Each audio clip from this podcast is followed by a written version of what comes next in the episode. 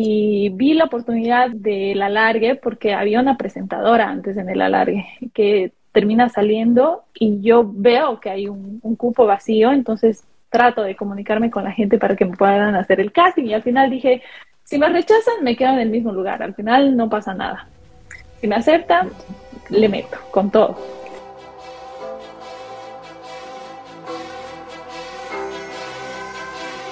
Insustituible.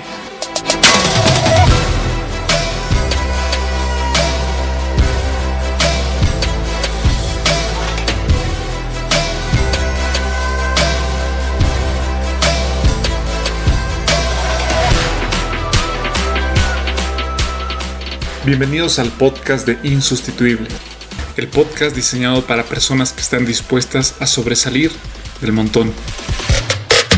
Personas que desean esforzarse, desean correr una milla extra. Personas que desean ir más allá de sus posibilidades. Yo soy Sergio Vasco y el día de hoy estoy compartiendo la conversación que tuvimos con Mariana García. Las oportunidades que ha tenido no han sido fruto de la casualidad. Ha trabajado mucho para lograr sus objetivos se ha puesto la camiseta número 10 dentro y fuera de la cancha. Y esta camiseta nunca le ha quedado grande, más bien siempre la ha catapultado a mayores retos. Ha logrado ser reina, pero no solo en las pasarelas, sino también en el periodismo y en el deporte.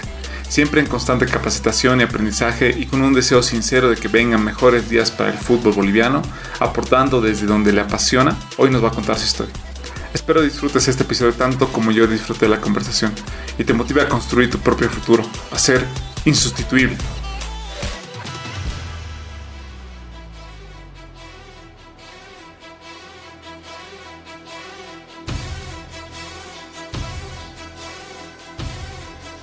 Bueno, me trae un convenio entre la Football Business Academy, donde estoy haciendo un máster en Football Business, y el Club Nacional de Fútbol. Eh, este convenio incluye eh, intercambio de profesionales, eh, la oportunidad de trabajar acá en el, en el Club Nacional y la aprobación de la dirigencia de profesionalizar el área del fútbol femenino. Yo llego como, como jefe de prensa del equipo femenino y ese es un paso que da la dirigencia para poder de alguna manera profesionalizar las actividades que se van realizando como primer equipo.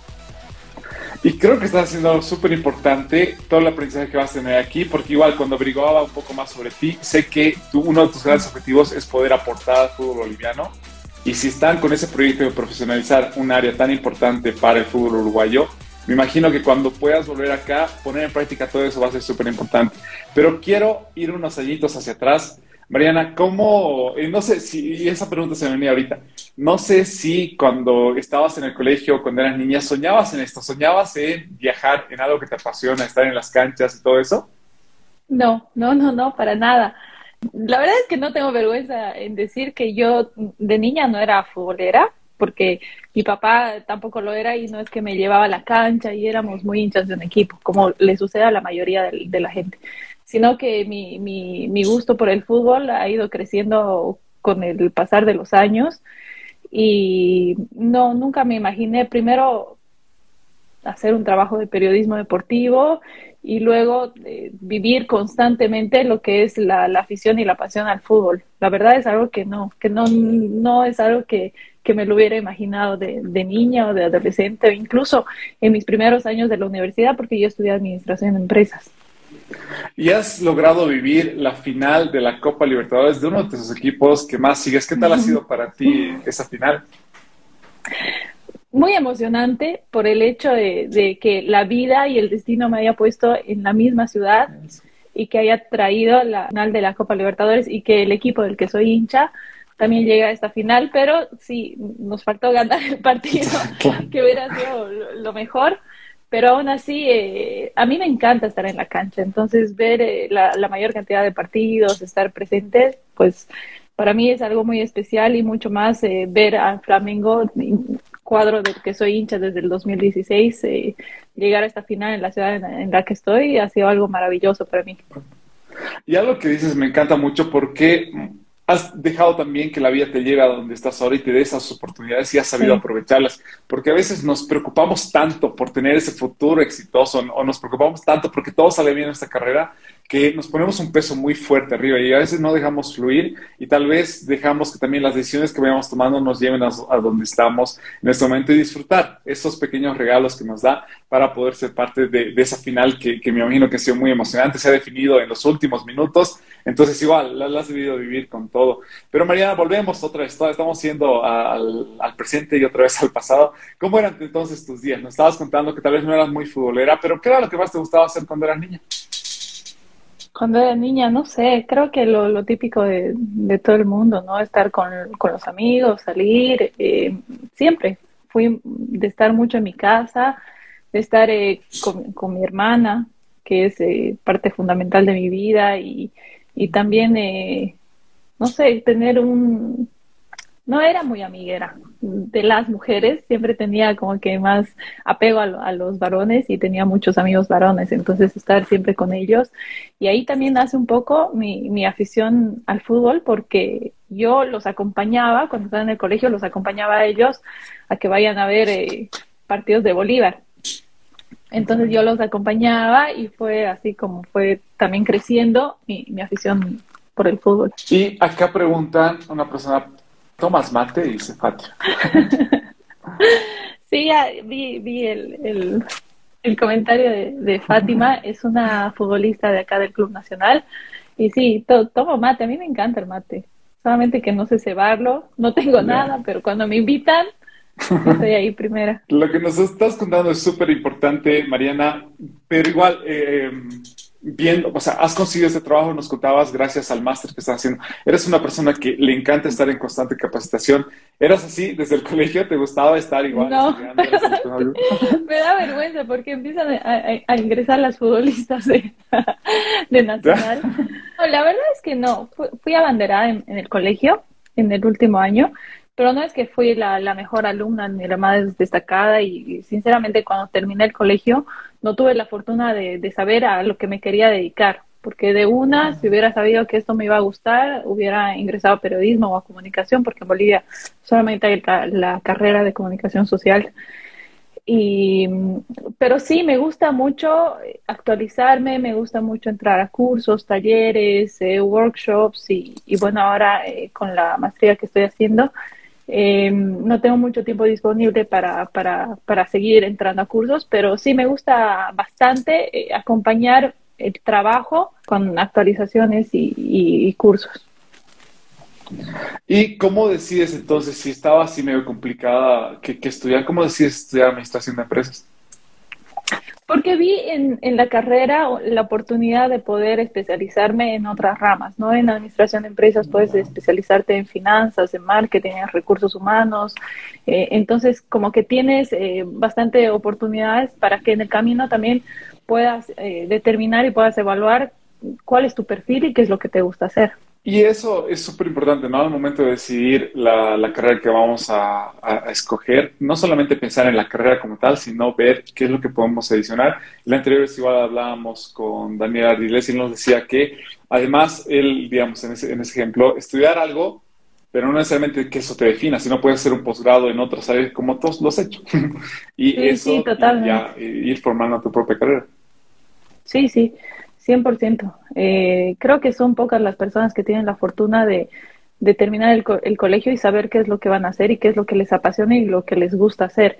Eh, y creo que eso, como tú decías, no te define. Lo, puedes descubrir tu pasión a los 50, 60 años y eso no tiene por qué limitarte. Pero sí, me hubiera gustado quizá eh, abrir más el, panorama, no, porque a mí me decían, a mí me salía en, las evaluaciones académicas de que yo podía tener un perfil de comunicación social y es como que yo me resistía, yo quería, yo quería algo más y yo eh, como que me resistía un poco a, estudiar una carrera que era más social, sino yo quería algo más desafiante y realmente eh, el tema de administración de empresas fue bastante porque llevaba eh, materias de cálculo, cálculo 1, cálculo 2, álgebra, eh, microeconomía, finanzas 1, 2, 3, y, y, y, para mí no fue una carrera fácil. ¿Y, en qué momento entonces te encuentras con esa pasión? ¿En qué momento te das cuenta que el periodismo era lo tuyo?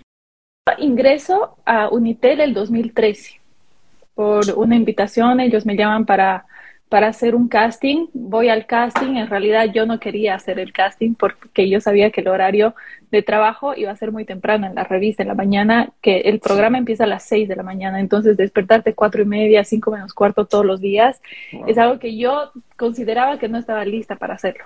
Aún así, fui al casting, en ese tiempo estaba con, con Promociones Gloria, ellos eran mis como mis representantes y la señora Gloria me dice, vaya, mi hija, usted vaya, nadie le dice que va, que va, que la van a escoger, pero usted vaya, haga la prueba, es un buen medio de comunicación. Entonces, un poco comprometida en ese sentido, yo fui a presentarme al casting. Eh, hice el casting, me fue bien, me, me, aceptaron, me contrataron y bueno, empecé ahí eh, en medios de comunicación, primero haciendo eh, espectáculos, haciendo entretenimiento y también tenía turnos de fines de semana. ¿Cómo te has sentido cuando te han aceptado? Porque si era lo que tú no querías, ¿qué has dicho en ese momento? No sé, es como que uno se deja llevar también por lo que, por lo que le, va pasando y, quizás no es algo que estaba en mis planes, pero una vez que acepté el reto es como que, muy bien, ahora vamos con todo, no, no, no vamos a hacer las cosas a la mitad. Y a mí me costó muchísimo, muchísimo adaptarme a los medios de comunicación, hablar en cámaras, eh, tener una entrevistada importante o presentar, no sé, un grupo musical. Y luego, como te, contaba, hacía también los turnos de, de, fin de semana, turnos de prensa, que era mm, económico, político, social. En realidad, eh, uno un poco se tenía que buscar la vida para ver cuál es la cobertura que hacía. Me tocó ir a la morgue, cubrir el levantamiento de un cadáver, o a veces recuerdo que lo esperé al presidente como cuatro horas en el palacio para poder hacerle una entrevista. Y, cosas así que, van surgiendo en el camino y que de alguna manera se convierten en una escuela para, para la carrera de periodismo. Y como dices, has enfrentado ese reto y no, no siempre es fácil. Y eso yo, yo les cuento a cada que, que puedo a los chicos que, que, escuchan el podcast Insustituible. Y te lo conté justo cuando estábamos preparando eh, esta entrevista, que tampoco comienzas con todas las herramientas, ya sea materiales o ya sea las herramientas intelectuales que vas a ir aplicando. Puedes que te hayan pasado la teoría, pero la clave está también en la práctica, cómo tú vas adaptando todo lo que te han enseñado para que puedas aplicarlo eso de mejor manera y lo haces qué mejor dicho ahora que en la cancha, ¿no? O sea, es ahí donde vas a aprender y es ahí donde vas a seguir creciendo. Y me imagino que igual eso es lo que te ha ayudado mucho. Y ahora sí contanos en qué momento ya entras de manera específica al periodismo deportivo. Bueno, después de, trabajar en Unitel, que para mí fue una gran escuela, em, salgo de Unitel y después de un tiempo entro a PAT, en PAT directamente hago eh, el programa de la mañana, que también era entretenimiento, espectáculos, y a mediodía hacía las noticias. Em, ya ahí me gustaba el tema del deporte, como que era más, más hincha de un equipo y, comentaba con mi compañero que luego de unos años vuelve nuevamente a ser mi compañero en Tío Sports, que es Eric Arauco, compartíamos juntos, eh, estábamos juntos en el programa en PAT, eh, luego él se va y años más tarde llegó yo a Tigo Sports. Y bueno, comentábamos los partidos, hablábamos del fútbol, hablábamos de la fecha, lo que había sucedido, pero como que nunca me animé a dar ese paso porque lo veía como un reto enorme y, no me creía capaz de poder eh, hablar de fútbol y poder, no sé, comunicarme en ese sentido con la gente, además que lamentablemente todavía el, el entorno es bastante machista y uno como que le tiene, le tiene miedo al, rechazo, le tiene miedo a las críticas y nunca me animé. Terminé eh, en PAT, me fui de PAT, me fui a la India a hacer un profesorado de yoga y al volver eh, estuve, estuve un tiempo sin, sin trabajar hasta que eh, vi la oportunidad de hacer un casting en ATV. Había una, una persona en, pero ese antes, lugar. Antes que nos digas sobre el casting de ATV, ¿por qué, ¿por qué a la India hacer el, profesorado de yoga? ¿En qué momento tomas esa decisión? estaba muy metida en el tema de yoga. Empecé a hacer yoga, meditación y estaba muy, muy, muy metida. Era, era, para mí era un estilo de vida, no solamente era el ir una hora al día a la clase de, Ashtanga, porque yo hacía Ashtanga yoga. Y, y, estaba tan metida en el tema que decidí lanzarme al éxito. Todo lo que había ahorrado en, en PAT lo gasté pagando mi curso, mi estadía y todo en la India. Y, y bueno, la verdad es que fue una experiencia espectacular, no me arrepiento para nada. Y al volver, estuve un tiempo sin trabajar. Yo tenía un emprendimiento en La Paz, tenía un, un en un centro de, estética especializado en bronceado. Entonces, paralelamente trabajaba ahí y vi la oportunidad de, del alargue porque había una presentadora antes en el alargue que termina saliendo y yo veo que hay un, un, cupo vacío, entonces trato de comunicarme con la gente para que me puedan hacer el casting y al final dije, si me rechazan, me quedo en el mismo lugar, al final no pasa nada. Si me aceptan, le meto con todo. Y busqué el número de Gonzalo Cobo y no, no, no lo encontré, nadie lo tenía y encontré el número de Chipi Caballero. Entonces me pasan el número de Chipi, yo le escribo a Chipi y le digo, mira, yo sé de fútbol, quiero hablar y quiero hacer el casting. Y me parece que ellos ya tenían elegida a la persona, pero aún así me dijeron, ok, dale, ve.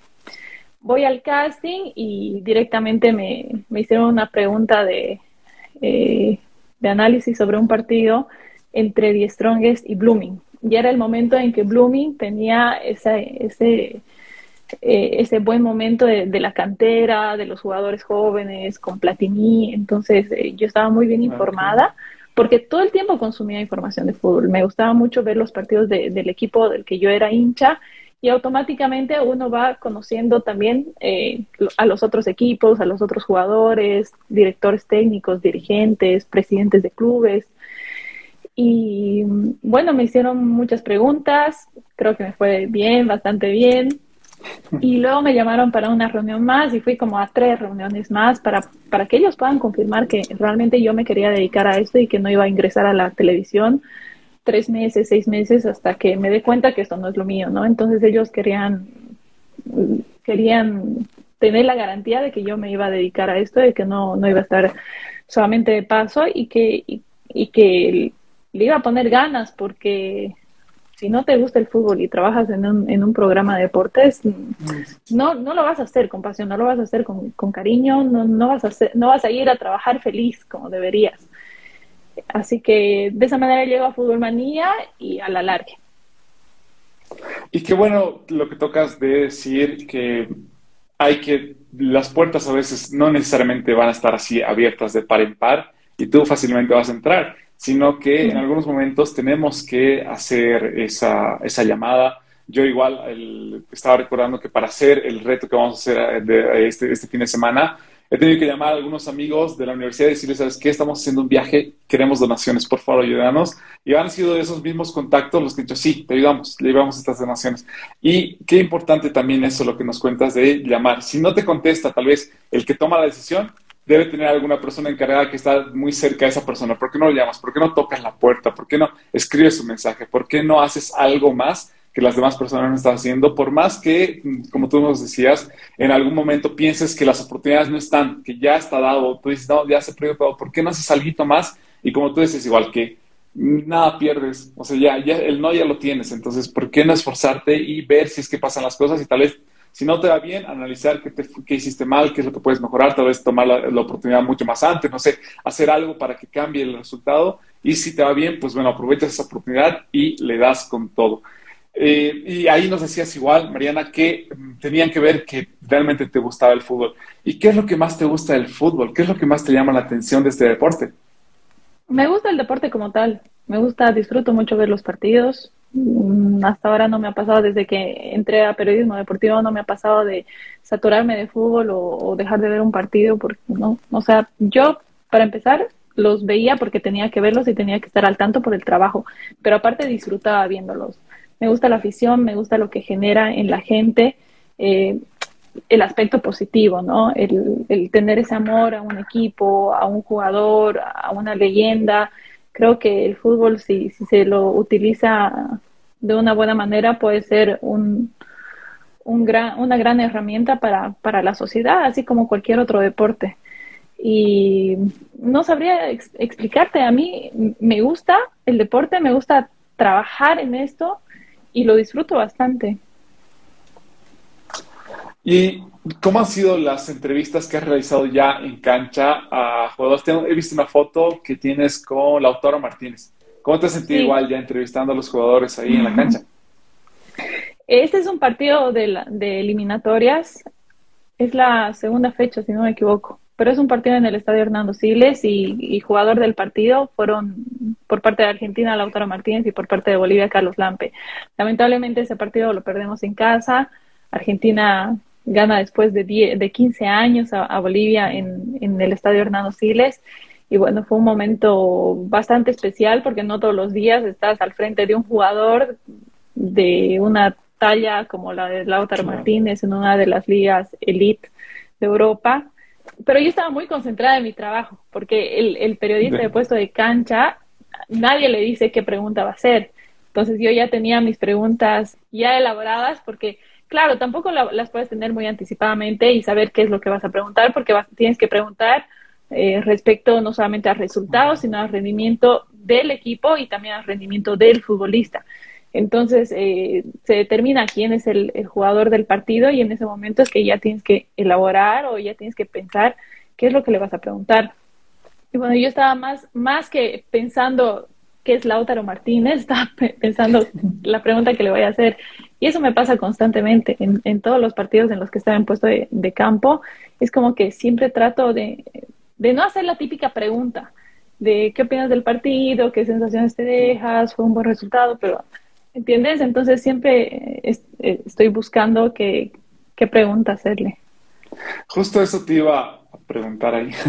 El hecho de cómo haces para que no te respondan lo mismo, de que sí, hemos jugado bien, hay cosas que mejorar, el profe siempre está ahí hablándonos y la próxima vamos a jugar mucho mejor. ¿Qué haces para que no te hagan la misma respuesta encajonada de siempre? Es muy difícil porque los bolistas, y, vi que varios se están conectando, eh, hacen como que hablan como, un cassette. Pero eh, no sé, yo creo que tienes que, que tienes que, ver el, partido de, de, una manera más detallada. Eh, no preguntar lo típico, no, no, no hablar quizá mucho del resultado, eh, también pensar un poco en lo que puede pasar en el siguiente partido. No sé, creo que dependiendo del protagonista, la, la, la pregunta tiene que, tiene que ir dirigida, ¿no? Porque es, es muy fácil hablar de, un resultado cuando se gana, es muy fácil eh, preguntar sobre las sensaciones de un partido, porque cuando se gana o cuando se pierde, la, la sensación eh, eh, varía, pero la respuesta puede ser igual. Entonces, creo que, tiene que tienes que estar muy bien informado también, porque mucho de lo que tenga que ver en, en ese partido, mucho de lo que significó ese partido, tiene que tiene un antecedente también, no sé, cinco partidos invicto, vaya menos abatida, cosas así. Entonces, con información te puedes respaldar en la pregunta que le vas a hacer al protagonista. Y creo que eso es en todas las áreas en las que podamos eh, trabajar como profesionales. La información te ayuda mucho y hay que saber también qué información te ayuda a poder encarar diferentes situaciones, diferentes retos que vas a tener en ese momento. Hay personas que te están saludando desde La Paz, que te están saludando desde Cochabamba, he visto igual un mensaje, y varios desde, desde Uruguay. Y, qué bueno saber igual que has podido crecer tanto esos seguidores, ya no solo a nivel Bolivia, sino a nivel nacional. Y justo eh, direccionado con eso, Marianita, ¿cómo, ¿Cómo te has sentido ya con esa llegada que tiene Tigo Sports? Porque ya mm, tal vez mm, Fútbol Manía sí tiene una llegada muy nacional y ya, ya, ya sabía llegar a diferentes lugares, pero Tigo Sports estaba encargado de la Copa a nivel nacional. Entonces, trabajar para la, para la empresa que es la, auspiciadora de la Copa, ¿cómo te sentido para eh, en ese momento? Es un reto bastante grande, pero es un puesto de privilegio y como tal, eh, mi intención siempre ha sido dar la talla eh, en, información, en actualización, en conocimiento, en preparación, porque entiendo que muchos periodistas en mi lugar felices y, yo también. Entonces, eh, no todos tienen la oportunidad. Yo siempre voy a estar muy agradecida contigo Sports porque me acogió de la mejor manera, porque confió en mí, porque me dio retos y los pude afrontar. En realidad, Activo, Sports también los busqué yo mucho antes de ingresar a Fútbol Manía. Yo eh, le, mandé un mensaje por Facebook a Oscar Alborta, que, trabaja en Tío Sports, y le dije si había la posibilidad de poder ingresar y me dijo que, lo iba a ver dos años después. Eh, logramos tener ese, ese contacto porque no, no hay un, set de televisión en, en, Tío Sports y no había personal. Entonces, ellos poco a poco en, en esta apuesta que en el fútbol boliviano, que también tiene mucho que ver con la profesionalización de nuestro fútbol, es que amplían eh, su cobertura, amplían, el, amplían eh, lo que quieren proyectar también y llega, llegan a La Paz y llegan a través mío, porque yo era la, la corresponsal en La Paz.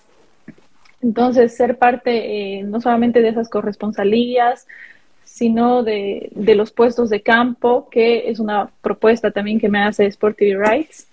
Eh, pues llego a Tío Sports y puedo también abarcar eh, gran parte de lo que significan los partidos en La Paz, que tenemos mm, equipos bastante importantes, Bolívar Diestrones y ahora Always Ready, y también la selección nacional que todos los partidos de local los juegan La Paz y, ser parte de la transmisión para mí es, como te digo, es un puesto de privilegio en el que he querido corresponder de la mejor manera. Y como tú dices, también eso te ha sido algo que has sembrado y a veces somos muy resultadistas, igual con los partidos como con nuestra vida y esperamos que todo pase para ayer, pero tenemos que tener paciencia para ver que puedan pasar las cosas. Y nos has contado al principio que estás en Montevideo gracias a la maestría que tienes pero contanos cómo te ha recibido esa ciudad y cómo ves el fútbol ahora, que ya lo has vivido, como decíamos, en partidos muy importantes acá en Bolivia y te has ido capacitando igual en, España, si no me equivoco, pero ahora, ¿cómo ves el fútbol en un país que tiene tanta afición por el fútbol, que ha, logrado tanto igual? que estás en un club súper importante. ¿Cómo, ¿Cómo, lo ves? ¿Qué, ¿Qué, perspectiva te ha dado ahora estar trabajando para el Club Nacional? Es un crecimiento bastante grande para mí. Creo que no, Nunca hubiera imaginado venir a trabajar en uno de los clubes más grandes del continente. Es una presión más grande de la que se siente en Bolivia. Uruguay es un país muy futbolero, realmente se respira y se vive el fútbol y los hinchas son más exigentes que en Bolivia, la hinchada es más apasionada que, en, Bolivia. ¿Cómo me ha cambiado la perspectiva? Creo que como periodista me ha costado mucho entrar a ser hincha de un club porque desde que empecé en el periodismo deportivo siempre he tratado de ser lo más imparcial posible. Eh, incluso en, trabajo de redacción, hablar siempre de un equipo y del otro, no solamente de uno, y ahora es como que, que cuesta más, porque eres parte de un club, eres parte y, y seas hincha o no seas hincha, pero siempre yo llegué y me puse la camiseta de inmediato, ¿no? Entonces, eh, ahora defender con todos los colores el escudo, porque también entiendo que que es eh, un, lugar y un espacio bastante importante en el que yo tengo que corresponder también eh, dando todo lo mejor de mí, de mi trabajo, de mi capacidad y también de, de, mi persona como Mariana García a lo que es el trabajo nacional. Eh, creo que es, en ese sentido me ha costado mucho tratar de, separar, porque pelear toda la vida con ser imparcial y ahora es como que soy 100% parcializada hacia Nacional. A mí no me importa nada más, solamente a mí me interesa que gane Nacional, que la vaya bien, especialmente al equipo femenino. Eh, a mí lo único que me importa ahora que, estuvimos en la Copa Libertadores es que le vaya bien a Nacional y que las futbolistas estén bien. En ese momento, incluso había el, el, mismo día que nos programaron un partido, el mismo horario, había el partido entre Bolivia y, Uruguay. Casi ni, ni me enteré del resultado de que había ganado Bolivia porque estaba muy enfocada en lo que sucedía con el equipo femenino en la Libertadores. Y, y eso es así, ¿no? Le dedicas tiempo, recursos, esfuerzo, todo tu trabajo al club en el que estás. Y ponerte la camiseta, ¿no? O sea, qué importante es igual. Y una foto de las que me gustó mucho es cuando estás con la camiseta 10, y por eso igual lo puse en la introducción, ah. porque creo que qué importante realmente sentir que eres parte de algo y darlo todo por eso, para que esa institución, así como tú estás creciendo ahí, también pueda crecer la institución en la que estás. Que, y veo que hay muchas igual, muchas personas de Uruguay que ahí están apoyando que al Club Nacional que sí, obviamente es uno de los más grandes igual allá, allá en Uruguay. Qué bueno saber eso. Eh, quería Maranita. ¿Sabes? En, ese sentido de, lo que tú estás haciendo hoy en día ya en, en, Montevideo, ¿cuál crees que ha sido ahí tu mayor reto? Porque nos has ido contando igual en las diferentes etapas que has estado, has tenido diferentes retos, has tenido igual que enfrentar tal vez algunas formas de actuar. Nos has hablado aquí sobre el hecho de ser parcial, pero ahora de la manera en que, ¿cómo has visto de del área periodística, cómo tú has visto que tienes que afrontar el liderazgo de ser jefe de prensa?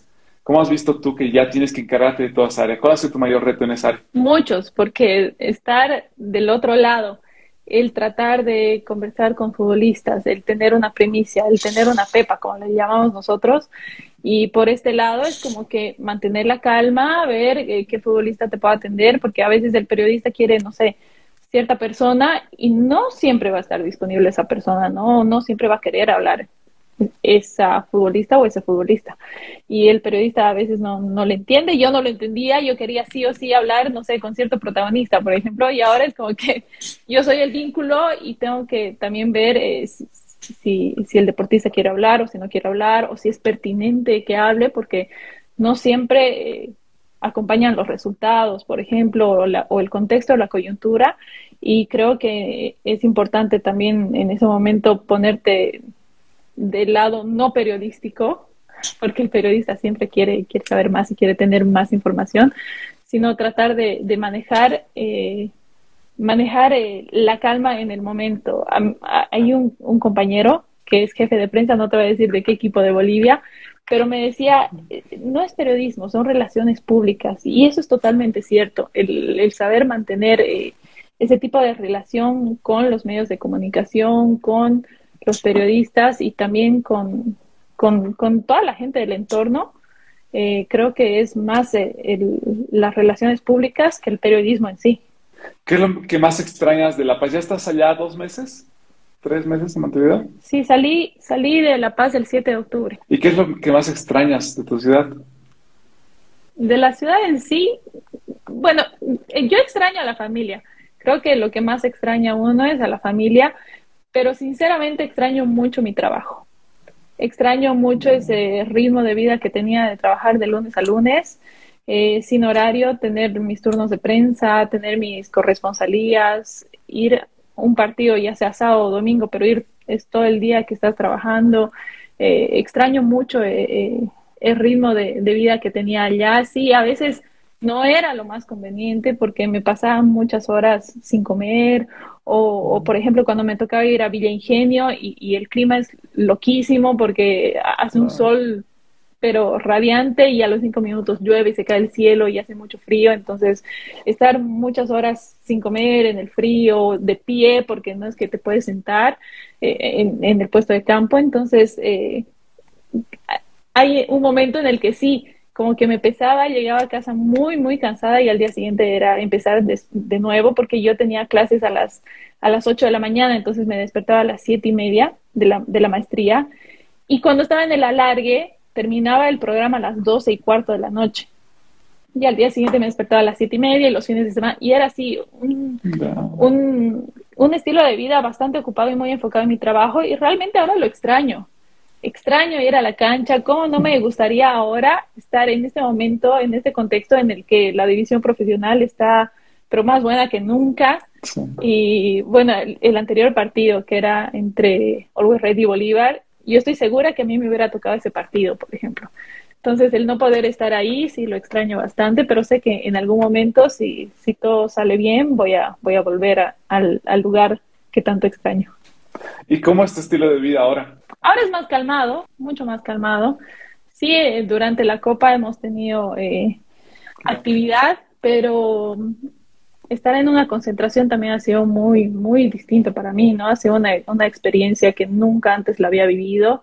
El estar en una concentración de Copa Libertadores con un equipo, con un staff, el trabajar con el staff, eh, sí ha sido diferente.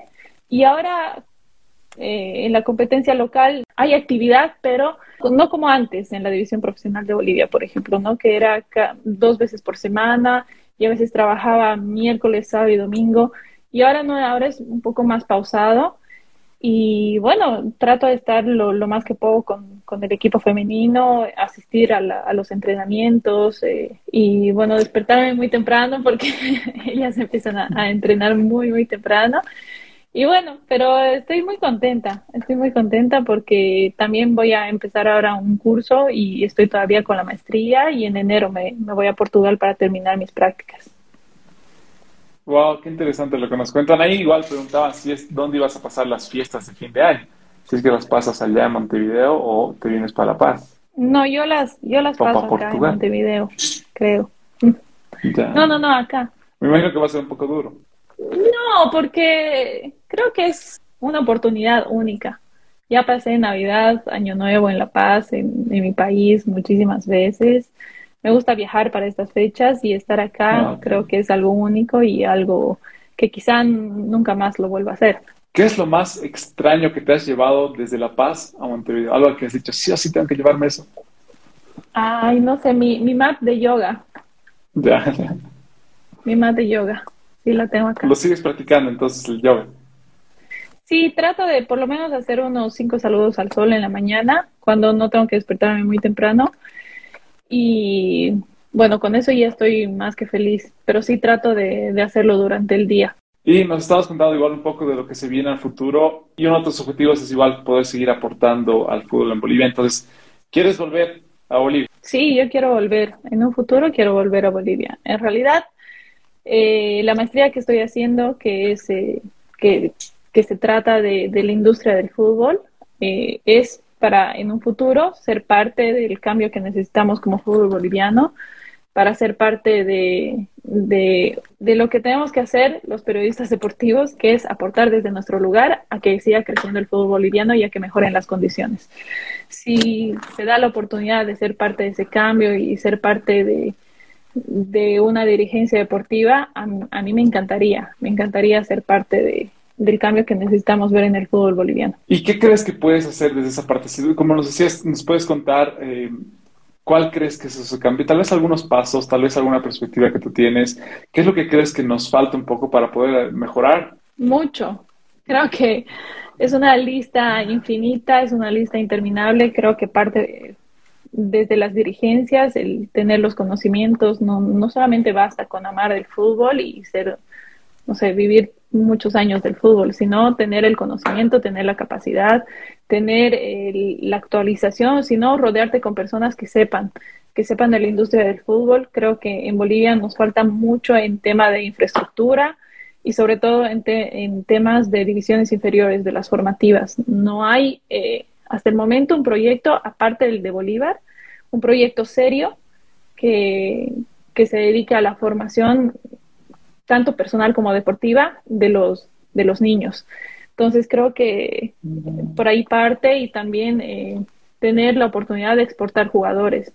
En Bolivia, lamentablemente, por lo bajo de nuestra competencia, es muy difícil poder exportar jugadores, poder exportar talento al exterior y eso también nos juega en contra, especialmente en la selección nacional, donde la mayoría de nuestros jugadores, un 80%, son parte de nuestra competencia local y no ayuda a que pueda ser una selección competitiva porque estamos muy retrasados respecto a las selecciones de nuestro continente. Están enfrentando de manera internacional que están. Sí. Y también, claro, fútbol femenino.